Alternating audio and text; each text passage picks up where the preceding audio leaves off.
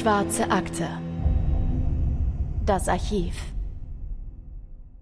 Was sich Anfang der 1970er Jahre an der Westküste Kaliforniens abgespielt hat, werden die Personen, die diese Geschichte miterlebt haben, nie vergessen. Die Angst war sehr groß, in dieser Zeit selbst eins der Opfer zu werden und dem sogenannten Co-Ed-Killer in die Arme zu laufen. Und dabei sollte Santa Cruz doch ein Ort sein, an dem sich eine unbeschwerte Jugend und Freiheit genießen lässt. Doch der Serienmörder, über den wir heute sprechen, kann unbemerkt Studentinnen der Universität entführen und diese auf grausamste Art und Weise ermorden. Dabei war Santa Cruz schon immer eine Stadt, in der es eher ruhiger zur Sache geht. In den 1960er Jahren leben hier eigentlich nur Surfer und Rentner. Das ändert sich erst mit der Gründung der Universität im Jahr 1965. Da kommt eigentlich erst das Leben in die Stadt. Die Studierenden, die lieben das freie Leben und die Freiheit, die sie hier vorfinden. Und diese Bedingungen, die davor herrschen, die sind auch perfekt für die Hippie-Kultur. Ein Polizist sagt über diese Zeit, diese Gegenkultur schwappte aus San Francisco herüber. Auch in Santa Cruz County entstanden damals Hippie-Kommunen. Die zogen viele junge Menschen an. Aus dem ganzen Land kamen Männer und Frauen hierher, um das Leben der Hippies zu leben. Aber dieser Frieden und diese Ruhe finden im Frühjahr 1972 schlagartig ein Ende. Denn Bewohner von Santa Cruz finden plötzlich Leichenteile, die jemand mitten in der Natur entsorgt hat. Es beginnt mit zwei Armen, die neben einem Highway gefunden werden. Und nur wenige Tage später werden eine Hüfte und ein Torso am Strand von Santa Cruz angespült. Die junge Frau, die umgebracht und zerstückelt ins Meer geworfen wurde, heißt Cynthia Ann Shaw. Sie ist 19 Jahre alt und Studentin an der University of California in Santa Cruz und verdient sich nebenbei etwas Geld als Babysitterin. Der sogenannte Co-Ed-Killer greift hauptsächlich Frauen wie Cynthia an. Die sind jung, hübsch und vor allem dankbar für jede Mitfahrgelegenheit, wenn sie abends mal den Bus verpasst haben, aber sich kein Taxi leisten wollen. Bei der Polizei gehen immer mehr Vermisstenanzeigen ein, vor allem von jungen Anhalterinnen, die plötzlich spurlos verschwinden.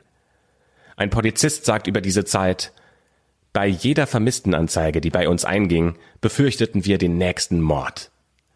Und die Polizei tappt im Dunkeln. Die haben wirklich keine Ahnung, wer diese Person ist, die insgesamt sechs junge Frauen umgebracht hat. Ein Anruf im Polizeirevier am 23. April 1973 ändert allerdings diese Situation schlagartig. Mit diesem einen Anruf hatten die Polizisten nicht gerechnet. Weder mit dem Inhalt des Telefonats noch mit der Person, die gerade angerufen hat. Und damit herzlich willkommen zu einer neuen Folge der Schwarzen Akte. Ich bin Anne. Und mein Name ist Christopher. Und Christopher, ich schicke dir liebe Grüße nach Spanien. Da bist du ja gerade, ne? Hola, ¿qué tal? Das ist alles, was ich sagen kann. Und una cerveza, por favor. Mehr kriege ich leider nicht hin. Aber es reicht, um in, äh, auf Mallorca zu überleben, wo hier gerade angenehme 30 Grad sind und ein Pool im Garten. Also das ist sehr schön für dich. Das freut mich sehr, dass du da gerade so schönes Sommerwetter hast. Wobei ich kann mich nicht beschweren. Ich bin in Berlin und ähm, zumindest scheint hier heute auch mal wieder die Sonne. Ähm, aber wir werden den Podcast heute nicht auf Spanisch fortführen, keine Sorge. Ja, das hier ist äh, mein Urlaub, nicht Urlaub. Äh, ich kann nicht äh, ohne die schwarze Akte Anne, deswegen muss ich auch, wenn ich hier gerade unterwegs bin und mich entspannen will, mit dir die Aufnahme machen, weil ich da so Bock drauf hab Und auch der Fall heute wirklich so extrem ist. Und bei der Recherche habe ich gedacht, das darf ja wohl nicht wahr sein, was da alles auf uns heute zukommt und was wir heute erfahren werden. Doch bevor wir in den heutigen Fall einstarten, möchten wir noch mal eine kleine Triggerwarnung sagen zu Beginn. Denn dieser Fall ähnelt inhaltlich schon ein bisschen dem von Ed Gein oder Fritz Hamann, dem Werwolf von Hannover. Also wenn ihr damit ja nicht so gut umgehen könnt mit ähm, sehr krassen Dingen, die hier passiert sind, dann solltet ihr vielleicht die heutige Folge überspringen oder gemeinsam mit jemand anderem anhören, damit ihr im Anschluss oder währenddessen darüber sprechen könnt. Doch lasst uns jetzt mit dem Fall starten, und zwar gehen wir auf die Polizeistation von Santa Cruz. Denn die Polizeibeamten und Beamtinnen haben heute sehr viel zu tun, denn immer mehr Vermisstenanzeigen von jungen Frauen gehen im Polizeirevier ein. Die Polizisten versuchen hier noch so gut es geht, junge Frauen zu schützen. Und ein Polizist sagt dazu, Jede Anhalterin unter 18 Jahren sammelten wir auf und brachten sie ins Jugendgefängnis. Natürlich gab es da einen riesen Aufschrei. Wir würden die Jugendlichen ihrer Rechte berauben. Doch in Wirklichkeit versuchten wir nur ihre Leben zu retten. Und da hört man auf jeden Fall schon in diesem Zitat die Verzweiflung heraus, die damals vorgeherrscht hat. Und dies auch durchaus berechtigt, denn die Polizei kann gar kein Muster in diesen Entführungen erkennen. Warum das so ist, das erklären wir euch natürlich später. Aber das Ziel ist klar. Der Co-Ed-Killer muss ins Gefängnis und gehört weggesperrt. Eine Polizistin sagt, ich wollte ihn unbedingt fassen, um ihn von der Straße zu haben und ihn wegzusperren. Der Co-Ed-Killer heißt übrigens so, weil es die Kurzform für College Education Killer ist, also kurz ähm, Studentenmörder. Denn Studentinnen waren das Beuteschema des Co-Ed-Killers. Und weil man nichts anderes an der Hand hatte als äh, die Studentinnen, die er entführt und ermordet hat, hieß er dann eben kurz Co-Ed-Killer. Aber über Monate hinweg haben die Polizisten keinen Fahndungserfolg, um diese Person zu finden. Meistens verbringen dann die Polizisten und Polizistinnen nach einem langen und anstrengenden Arbeitstag ihren Feierabend in einer Bar, die heißt The Jury Room.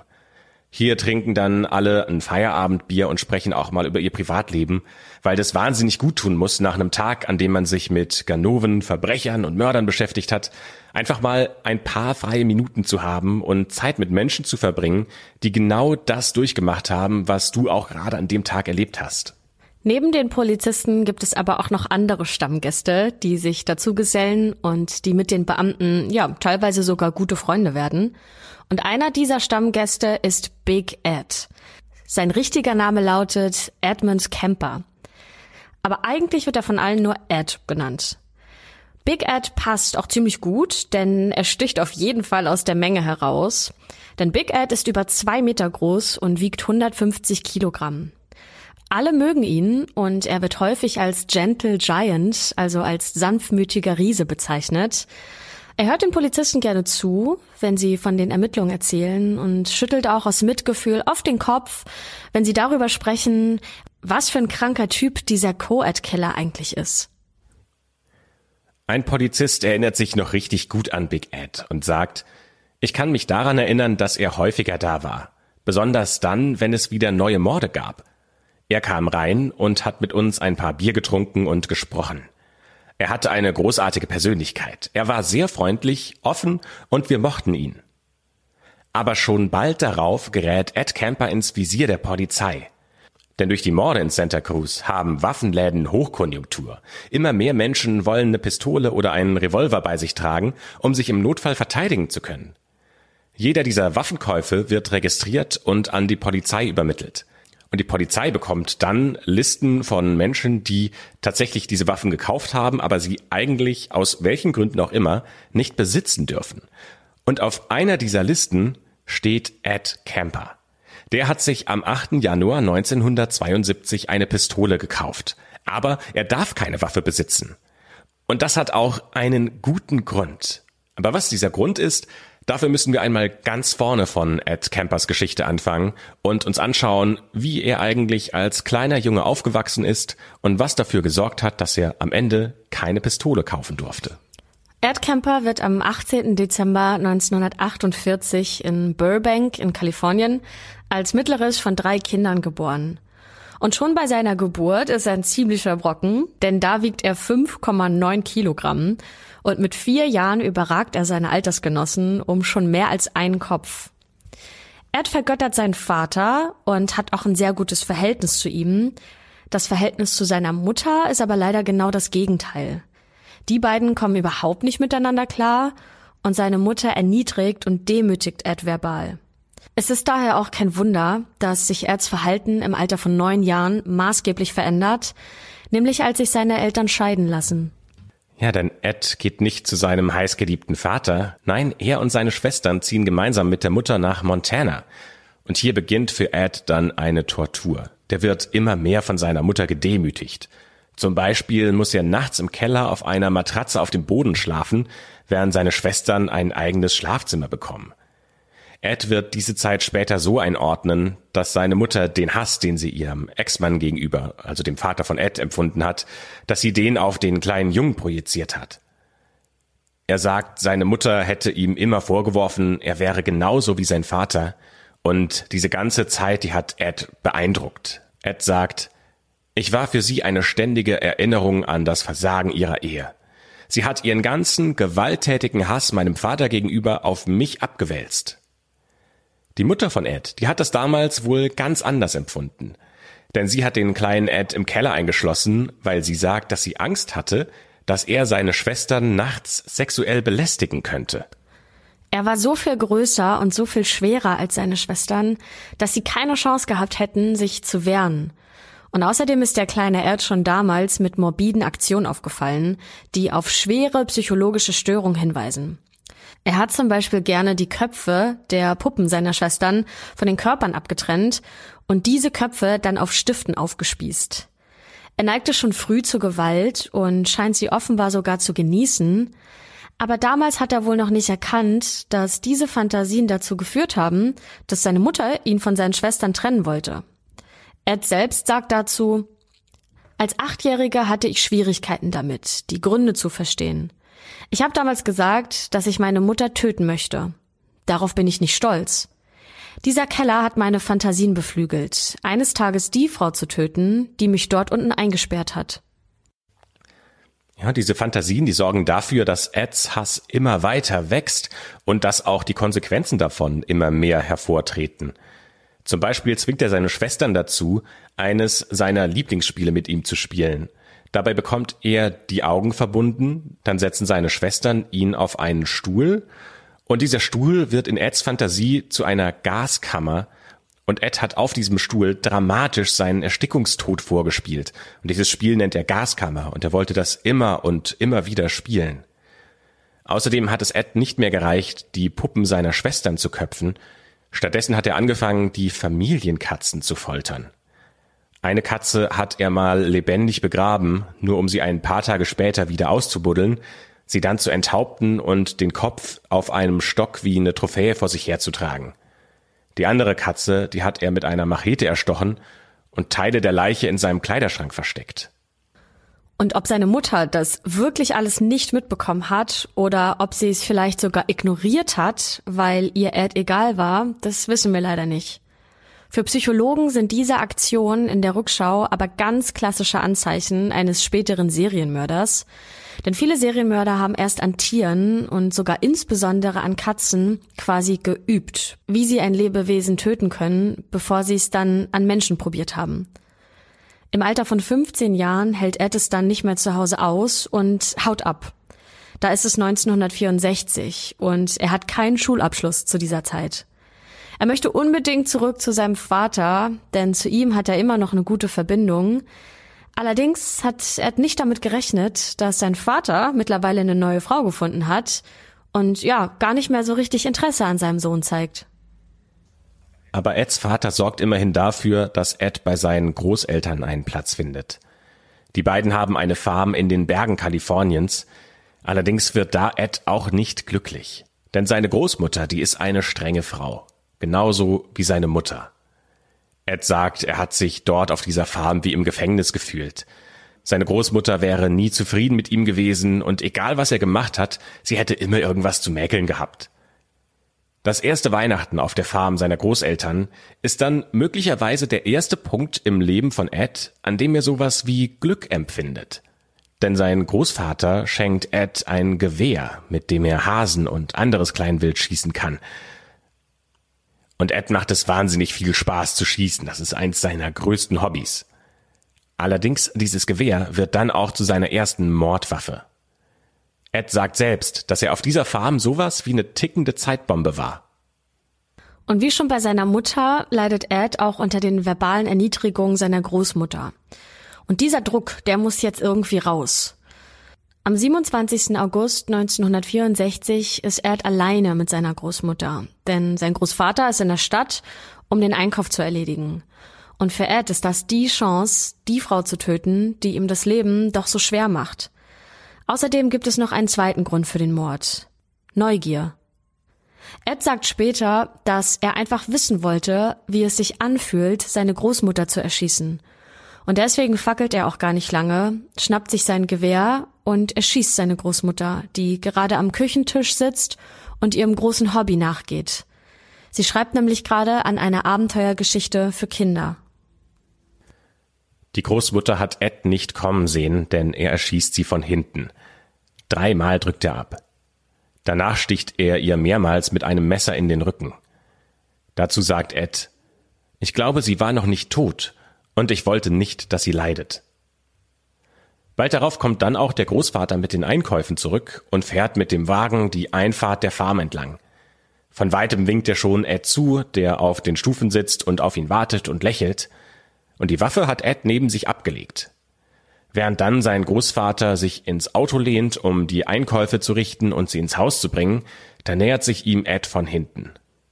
Ein Schuss hallt durch die Berge Kaliforniens. Auch Eds Großvater hat den Angriff seines Enkels nicht kommen sehen.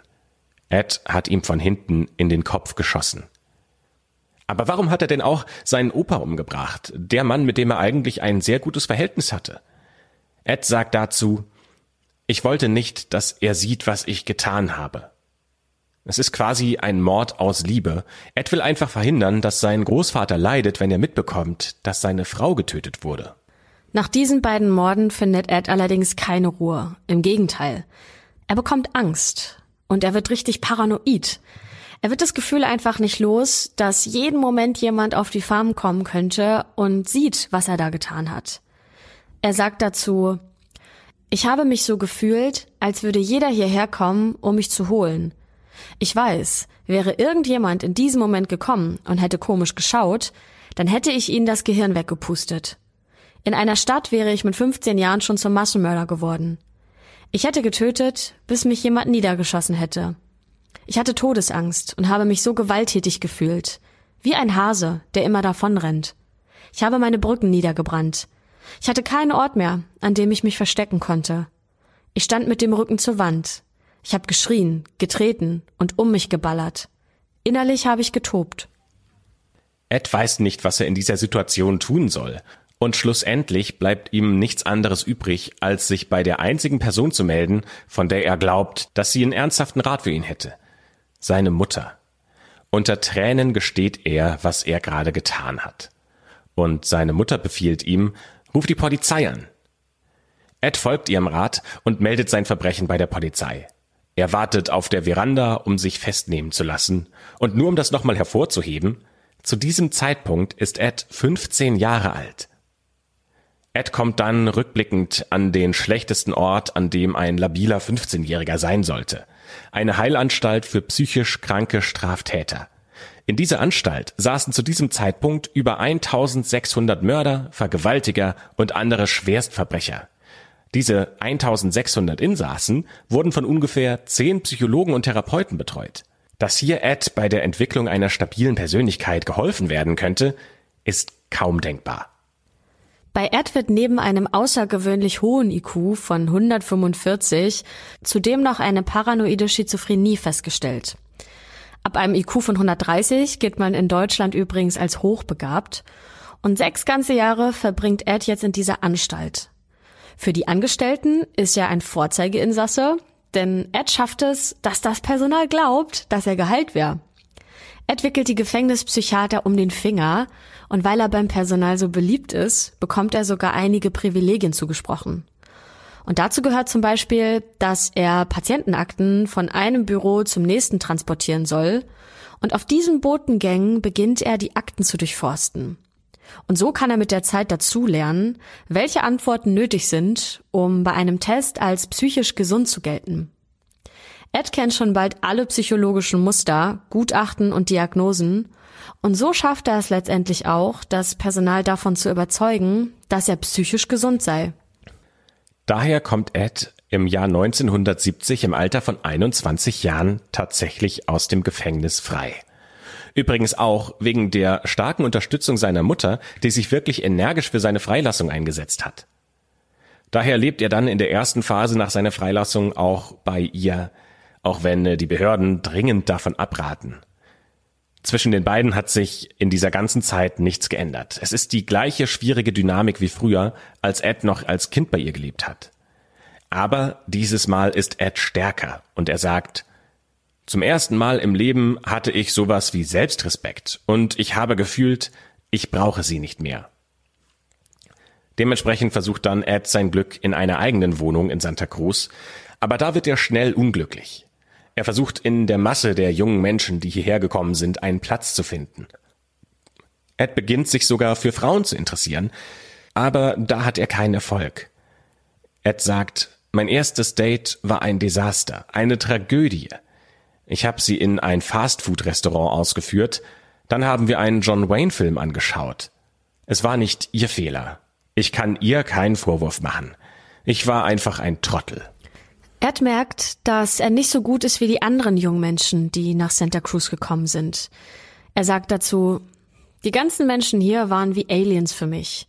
Sie waren ganz anders als die Menschen, die ich kannte. Dazu kommt, dass ich eingesperrt war, seitdem ich 15 war. Aber das konnte ich niemandem erzählen. Wenn ich auf die Straße gegangen bin, dann war das so, als würde ich einen fremden Planeten betreten. Die Leute in meinem Alter haben nicht meine Sprache gesprochen und ich habe so viel Zeit mit Menschen verbracht, die älter sind als ich, dass ich selbst zum alten Kauz geworden bin. Werbung Okay, Hände hoch. Wem sind Supermarkt oder Kino oder Essen gehen aktuell auch viel, viel zu teuer? Also bei mir ist es auf jeden Fall so. Und auch wenn wir nichts an der Inflation ändern können, haben wir einen, finde ich, echt guten Lifehack, nämlich Finanzguru. Ich benutze es seit knapp zwei Jahren schon selbst und muss sagen, dass ich seitdem eigentlich nie den Überblick über meine Finanzen verloren habe. Egal wie viele Konten ich nutze. Und gerade beim Thema Finanzen wird es ja schnell mal sehr unübersichtlich, denn viele haben mehr als nur ein Konto. Also ich habe zum Beispiel auch ein Girokonto, Kreditkarte, PayPal. Dann gibt es vielleicht noch Depots, die man hat, Kryptokonten und so weiter. Aber alle diese Konten können mit Finanzguru verbunden werden. Dann hat man da alles ganz schön sortiert. Das lieb ich ja sehr. Ich brauche immer diese Übersichtlichkeit. Eure ganzen Einnahmen und Ausgaben werden dann von Finanzguru erfasst und sogar automatisch kategorisiert. Und ganz wichtig, die App ist dauerhaft kostenlos. Und wie schon gesagt, ich finde, man kriegt einen viel besseren Überblick, als wenn ich in das jeweilige Bankkonto reingucke. Dadurch, dass Ein- und Ausgaben automatisch kategorisiert werden und dann auch so süße Bildchen immer noch dazu bekommen, ist es visuell, finde ich, sehr, sehr ansprechend gemacht und viel besser als so ein langweiliges Bankkonto. Außerdem könnte man auch mit einem Klick Verträge in der App kündigen. Mir wurde zum Beispiel letztens gezeigt, dass mein Stromanbieter ja viel günstiger sein könnte. Habe ich natürlich sofort gekündigt und gewechselt. Next Level bei der Geschichte ist Finanzguru Plus. Damit gibt es nämlich noch intelligente Budgetvorschläge. Das heißt, die sagen einem ganz genau, was man diesen Monat noch ausgeben kann. Zum Beispiel für Lebensmittel, fürs Shoppen oder wie bei mir Bücher, für die ich viel zu viel Geld ausgebe. Und mit Finanzguru Plus gibt es auch personalisierte Finanztipps, um eben das Beste aus dem Gehalt rauszuholen. Also nochmal, Finanzguru ist immer kostenlos aber wenn ihr Finanzguru Plus nutzen möchtet für mehr Analysen und Features, dann kostet das 2,99 Euro im Monat. Finanzguru Plus könnt ihr euch als Neukundin oder Neukunde auch mal kostenlos anschauen, und zwar mit unserem Code AKTE. Ganz genau. Also App runterladen, eure Konten verknüpfen und dann könnt ihr im Reiter Mehr den Gutscheincode Akte eingeben und ihr bekommt Finanzguru Plus drei Monate kostenlos. Vielen Dank fürs Zuhören und für eure Unterstützung. Wir machen jetzt weiter mit dem Fall. Werbung Ende. Ed versucht sich ein ganz normales Leben aufzubauen, in dem er nicht auffällt. Und er will auch einen normalen Beruf ausüben. Sein Traum, er will Polizist werden. Das klingt jetzt erstmal merkwürdig, weil er ja wegen des Mordes an seinen Großeltern schon verurteilt wurde und im Gefängnis saß. Aber das war eine Jugendstrafe und unter bestimmten Bedingungen werden die Akten unter Verschluss gehalten, sodass es für ihn tatsächlich möglich gewesen wäre, in den Polizeidienst einzutreten.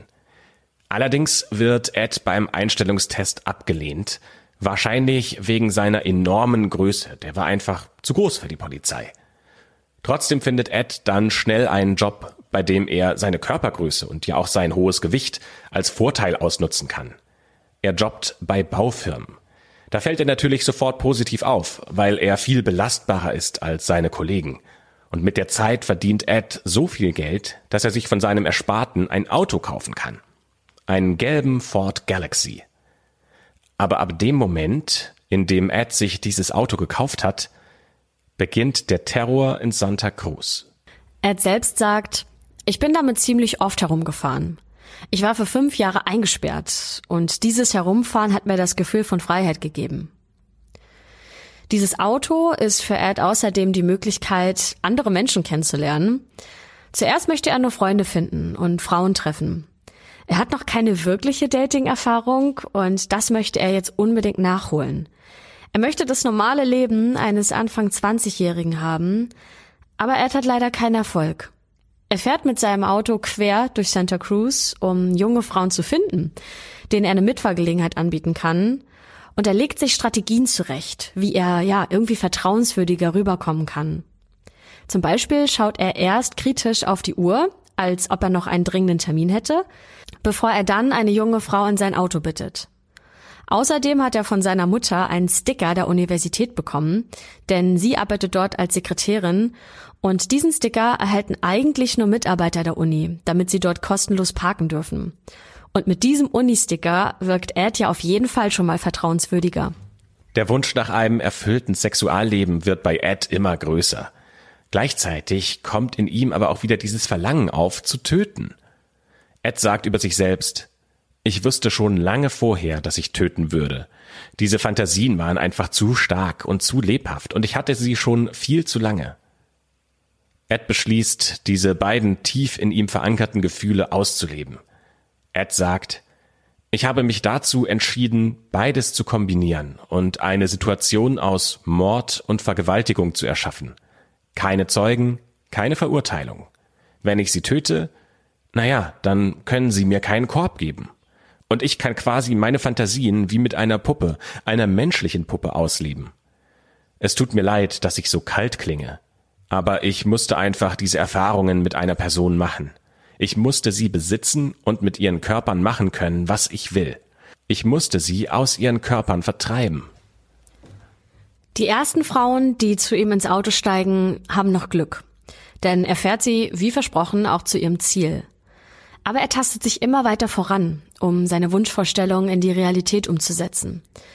Ed sagt zum Beispiel in einem Interview, das er später aus dem Gefängnis herausgibt, es hat mich so sehr gereizt, das zu tun. Jedes Mal bin ich ein Stückchen weitergegangen. Am Anfang hatte ich noch keine Waffe. Ich bin einfach mit den Frauen umhergefahren. Wir sind zu einem Platz gefahren, an dem uns niemand sehen konnte. Dieses intensive, fordernde Gefühl, diese fantastische Leidenschaft, sie hat mich einfach überkommen. Es war wie Drogen, wie Alkohol. Ein bisschen ist nicht genug. Am Anfang vielleicht schon, aber du brauchst immer mehr und mehr und mehr. Die ersten beiden Opfer von Ed heißen Mary Ann Pesky und Anita Lucasa. Sie sind Freundinnen und studieren gemeinsam an der University of California in Santa Cruz.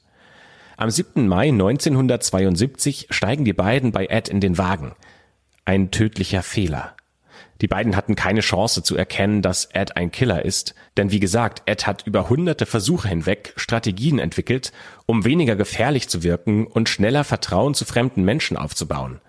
Das ist ähnlich wie in der Klinik, in der er war. Er ist ein Meister darin, menschliches Verhalten zu analysieren und dieses Wissen zur Manipulation einzusetzen. Oder wie Ed sagt, Sie steigen nicht in dein Auto, wenn sie dich schon von weitem sabbern sehen. Diese beiden Mädchen steigen also zu ihm in seinen Wagen. Und Ed sagt, dass Anita mit ihm geflirtet hätte. Er selbst aber hätte Mary Ann viel attraktiver gefunden. Und dann macht er das, was er schon so oft geübt hat. Er fährt mit den Mädchen an einen abgelegenen Ort und will endlich das umsetzen, was er sich schon so oft vorgestellt hat. Ed hat eine Strategie, wie er die jungen Frauen in seinem Auto gefangen hält. Denn während der Fahrt sagt er sowas wie, Hey, deine Tür ist nicht richtig zu. Und dann greift er über den Beifahrersitz und öffnet und schließt die Beifahrertür. Und während er das macht, verklemmt er aber den Türöffner mit einem Gegenstand. Das heißt, dass sich die Tür dann nicht mehr öffnen lässt. Und da sein Auto nur zwei Türen hat, ist die Person auf dem Rücksitz automatisch mitgefangen. Und so hält er auch Mary Ann und Anita in seinem Auto eingeschlossen. Dann fährt er mit den beiden an einen abgelegenen Ort und nachdem er dort angekommen ist, holt er die Waffe hervor, die er gekauft hat.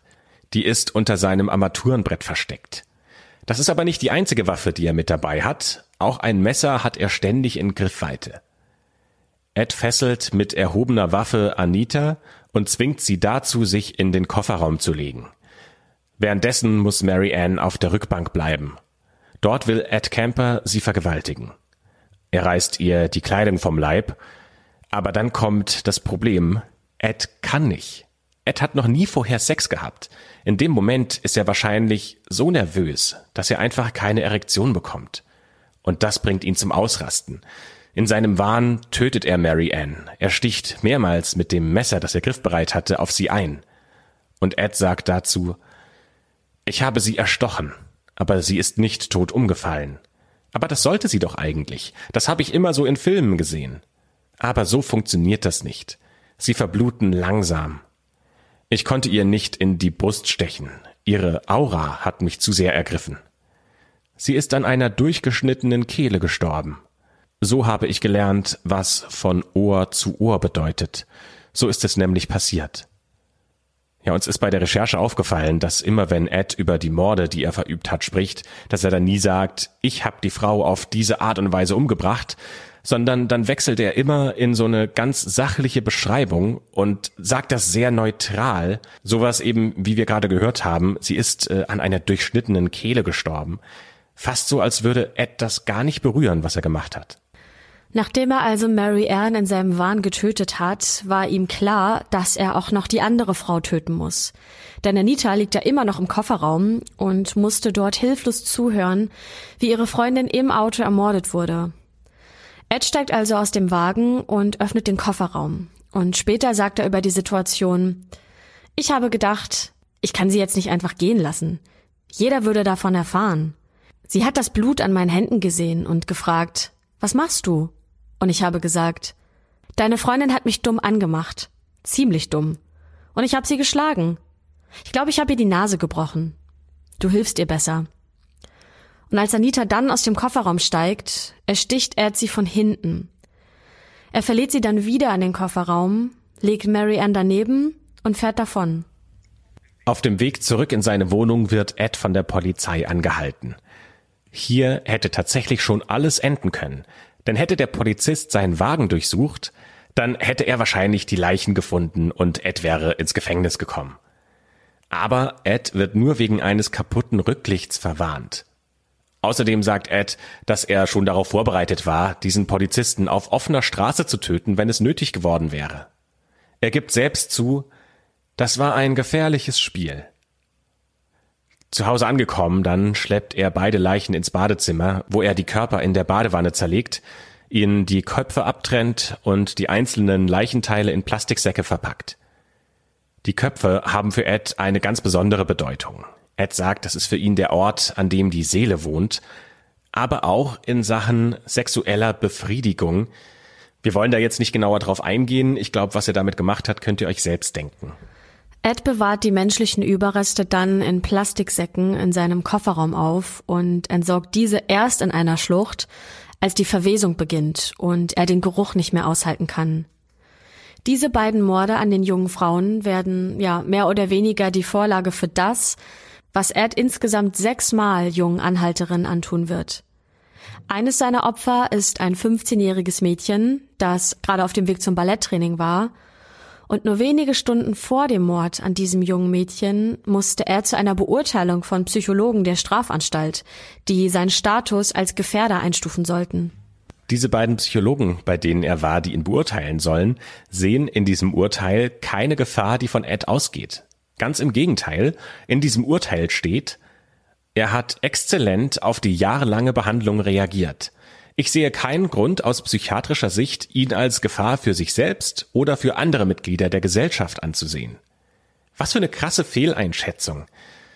Ja, und wir sind jetzt an diesem Punkt der Geschichte wieder dort, wo wir die Folge begonnen haben. Denn jetzt sind die ganzen Morde bekannt geworden, die ganze Stadt ist äh, irritiert und in Angst und die Leichenteile wurden in Santa Cruz im Meer gefunden.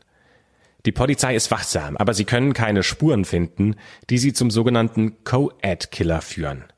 Dabei steht die Person, die sie suchen, direkt mit ihnen im Jury Room und versteht sich blendend mit allen Polizisten, die auch dort sind. Die große Frage, die sich jetzt alle stellen, lautet, Wieso konnte Ed Kemper nicht gestoppt werden? Und wieso gab es keine Spuren? Ein glücklicher Zufall hat es quasi unmöglich gemacht, Ed aufzuspüren. Denn zur gleichen Zeit hat noch ein anderer Serienmörder in Santa Cruz sein Unwesen getrieben. Die Polizei ist damals davon ausgegangen, dass alle Morde, die in der Stadt bekannt geworden sind, von einer Person verübt wurden. Und so war es natürlich total schwer, ja eigentlich sogar unmöglich für sie, irgendein Muster in den Taten auszumachen. Erst nach einiger Zeit der Recherche ist dann die Polizei dahinter gekommen, dass sie es hier gar nicht mit einer Person zu tun haben, sondern dass sie nach mindestens zwei Personen suchen müssen. Ed ist übrigens mittlerweile wieder zurück zu seiner Mutter gezogen und wie ihr euch wahrscheinlich denken könnt, ist das eine absolut schlechte Idee. Die beiden streiten sich eines Tages so heftig, dass Ed sogar darüber nachdenkt, sich vor ihren Augen als der gesuchte Killer bei der Polizei zu melden, nur um den Schock in ihren Augen sehen zu können und den zu genießen. Aber statt sich bei der Polizei zu melden, setzt sich Ed erneut in sein Auto, fährt zur Universität und gibt sich selbst ein Versprechen. Das nächste gut aussehende Mädchen, das ich sehe, muss sterben.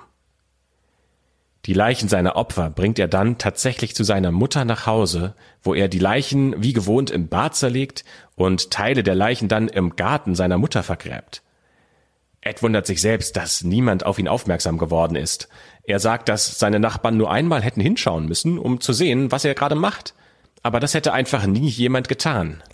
Ja, nun steht Ed auf der Liste der Polizei, weil er illegal eine Waffe besitzt. Ein junger Polizist bekommt nun die Aufgabe, zu Ed nach Hause zu fahren und ihm diese Waffe abzunehmen.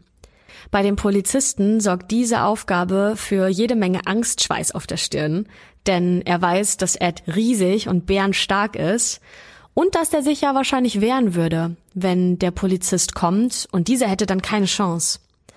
Der Polizist nähert sich also mit seinem Partner der Adresse, an der Ed Kemper zusammen mit seiner Mutter wohnt, aber er findet nicht das richtige Haus. Glücklicherweise kommt aber in genau diesem Moment ein Anwohner mit seinem Auto angefahren und der Polizist geht also auf das Auto zu und ein Mann steigt aus, der ihn locker um zwei Köpfe überragt. Das heißt, der Polizist muss jetzt gar nicht mehr suchen. Er hat Ed Kemper gefunden. Und noch am Auto fragt der junge Beamte, ob Ed denn eine Waffe besitzen würde. Und Ed nickt und sagt, ja, die liegt im Kofferraum. Der junge Polizist ist skeptisch, damit hat er nicht gerechnet. Ja, und er sagt auch, ich hatte ein komisches Gefühl, als wir bei Camper waren. Wir sind zum Kofferraum gegangen. Mein Partner und ich haben aus Instinkt unsere Hände an die Waffen gelegt. Wir haben uns neben das Auto gestellt, einer auf jede Seite. Später hat mir Camper erzählt, dass er uns getötet hätte, wenn wir ihm nicht so genau auf die Finger geschaut hätten. Die Waffe ist übrigens in einer Decke eingerollt. Ed übergibt sie dem Polizisten ohne Widerstand. Ansonsten findet die Polizei nichts in seinem Auto, das verdächtig aussieht. Obwohl die Polizisten in rechtlicher Hinsicht nichts Relevantes erreicht haben mit ihrem Besuch, hatte doch dieser Moment einen großen Einfluss auf Ed. Denn er wird nervös. Ed glaubt ab diesem Moment nämlich, dass die Polizei mit ihm ein Katz-und-Maus-Spiel spielt und dass sie planen, ihn bald wieder einzubuchten. Ed weiß nicht, wie viel Zeit ihm jetzt noch bleibt, bis er wieder ins Gefängnis muss. Und bevor das passiert, muss er nämlich noch einen letzten Mord begehen. Ein Mord, den er geplant hat, seit er schon ein kleiner Junge war. Nämlich ein Mord, der ihm mehr bedeutet als alle anderen, die er bisher begangen hat. Denn es ist der Mord an seiner eigenen Mutter. In einem Interview sagt er dazu, ich wollte meine Mutter töten, seit ich acht Jahre alt bin. Ich bin nicht stolz darauf. Ich habe sie gehasst. Es ist der 20. April 1973, der Karfreitag, und Ed kommt spät nach Hause. Wie immer geht er am Schlafzimmer seiner Mutter vorbei, um ihr zu sagen, dass er wieder da ist, und seine Mutter liegt schon im Bett und liest noch ein Buch, bevor sie schlafen möchte. Doch statt einer netten Begrüßung sagt sie, Oh, oh Gott, muss ich jetzt die ganze Nacht wach bleiben und mit dir reden? Ed sagt über das Gespräch mit seiner Mutter, ich habe gehofft, dass sie irgendwas sagt, das mich davon abhalten würde. Aber stattdessen waren unsere letzten Worte ein Streit. Ed wartet bis ungefähr fünf Uhr morgens. Dann schleicht er sich in das Zimmer seiner Mutter und erschlägt sie mit einem Hammer, während sie schläft. Ed geht mit der Leiche seiner Mutter genauso um wie mit den jungen Frauen, die er getötet hat. Er zerstückelt die Leiche, trennt ihr den Kopf ab und ja, auch mit dem abgetrennten Kopf seiner Mutter lebt er seine Fantasien aus. Dann lebt Ed seinen Hass gegenüber seiner Mutter im vollen Umfang aus.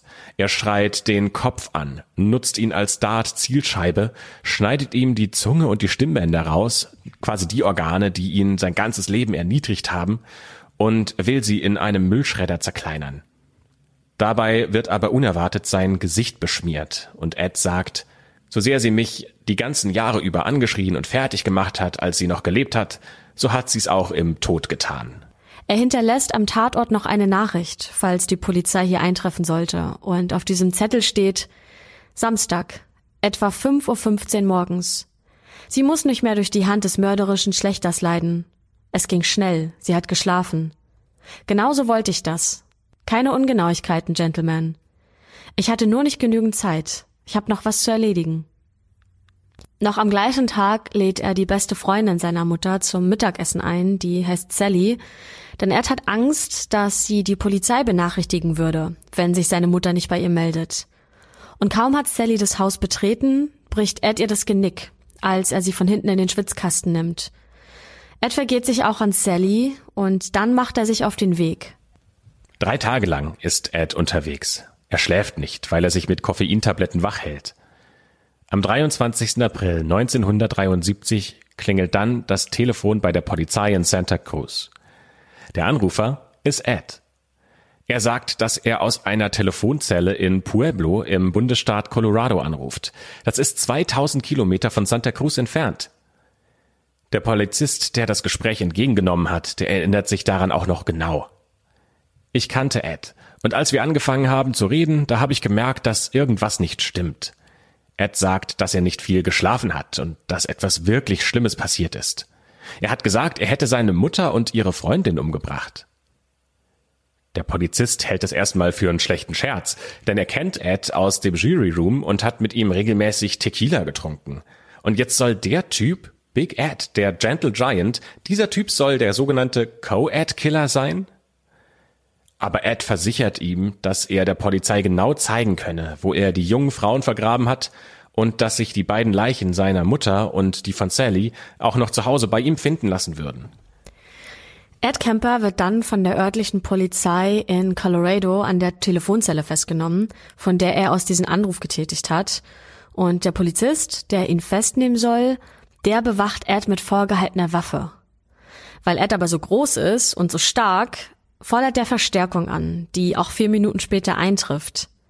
Der Polizist sagt, dass das die längsten vier Minuten seines Lebens waren, denn er hatte total Angst, dass dieser Riese ihn angreifen könnte. Ed jedoch leistet überhaupt keinen Widerstand. Er kommt auch direkt ins Gefängnis und dort erzählt er den Polizeibeamten alles, was sie von ihm wissen wollen. Er kann jeden seiner Morde beweisen und er kann genau sagen, wo er die Leichen der vermissten Anhalterin begraben hat. Außerdem finden die Polizisten auch Haare in seinem Kofferraum, die zu den gesuchten Opfern passen. Der Prozess von Ed Camper ist dann denkbar einfach. Ed hat die Morde zugegeben und er hat alle Beweise an die Polizei geliefert. Einfacher geht's eigentlich kaum. Seine Verteidiger haben trotzdem noch eine Strategie, mit der sie versuchen, Ed als unzurechnungsfähig darzustellen. Sie wollen ihn als einen Geisteskranken hinstellen, der für seine Taten nicht bestraft werden kann. Der Prozess dauert insgesamt drei Wochen. Und der schlimmste Prozesstag für Ed war der Tag, an dem die Eltern der verstorbenen Opfer ausgesagt haben. Ed sagt, ich habe mich schrecklich gefühlt. Ich hätte gerne mit ihnen gesprochen und sie getröstet. Aber was kann ich schon zu ihnen sagen? Am 8. November 1973 legt dann das Gericht die Strafe für Ed Camper fest. Als der Richter Ed fragt, welche Strafe er denn selbst für angemessen hält, da sagt Ed die Todesstrafe. Zu diesem Zeitpunkt wird die in Kalifornien allerdings nicht mehr verhängt, deswegen bekommt Ed die höchste Strafe, die er bekommen kann, nämlich eine lebenslange Haftstrafe. Und Ed Kemper lebt sogar noch heute. Er ist nämlich 72 Jahre alt und befindet sich noch immer im Gefängnis in Kalifornien.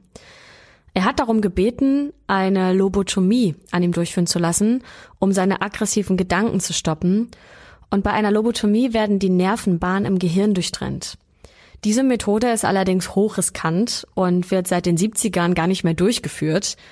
Und deswegen wird es auch bei Ed Kemper abgelehnt. Seit seiner Inhaftierung ist Ed wieder der sanfte Riese und gilt als Vorzeigeinsasse, der zum Beispiel blinden Mithäftlingen Bücher vorliest. Mehrfach hatte Ed die Gelegenheit, ein Verfahren zu durchlaufen, das seine Strafe sogar zur Bewährung aussetzen könnte, aber das hat Ed selbst immer abgelehnt. Er möchte lieber im Gefängnis bleiben. Über diesem ganzen Fall steht die Frage, wie konnte das denn eigentlich passieren? Wie konnte es passieren, dass Ed so außer Kontrolle gerät? Ed selbst gibt dem Staat eine Mitschuld. Er sagt, als ich aus dem Gefängnis gekommen bin, da hatte ich nicht die Unterstützung, die ich benötigt hätte. Ich hätte meinen Bewährungshelfer jede zweite Woche sehen sollen. In Wahrheit habe ich ihn nie gesehen. Zwei Wochen nachdem ich wieder draußen war, bekam ich Angst, weil niemand nach mir gesehen hat. Und ein Journalist, der seinen Prozess beobachtet hat, der sagt über Ed, ich glaube, dass es in ihm eine Seite gibt, die alles dafür getan hätte, eine normale Person zu sein. Ed selbst hofft, dass er mit seinem Fall der Wissenschaft weiterhelfen kann. Er sagt, ich hoffe, dass es Wege gibt, wie ich Menschen helfen kann. Vielleicht kann man durch mich mehr herausfinden, was Menschen wie mich ausmacht und warum sie Dinge tun, die sie tun. Ja, und ich finde, das ist immer was Besonderes, wenn der Täter noch in der heutigen Zeit lebt und theoretisch ja auch nach wie vor befragt werden kann oder Interviews gibt. Und äh, gerade in diesem Fall hatten wir ja auch sehr viele Zitate von Ed Kemper selbst dabei, was seine Taten ja noch krasser erscheinen lässt irgendwie. Ähm, ja, wenn man den Gedanken und Gefühlen ähm, dieses Serienmörders zuhören kann, lauschen kann. Ähm, wir hoffen, dass ihr, obwohl dieser Fall ziemlich krass und auch sehr eklig war, ähm, dass ihr nächste Woche wieder mit dabei seid, wenn wir einen neuen Fall haben in der schwarzen Akte. Und ich denke mal, so viel sei schon verraten. Der nächste Fall, den wir hier behandeln, wird ein deutscher Fall sein. Und damit schließen wir die schwarze Akte für heute und freuen uns auf nächste Woche.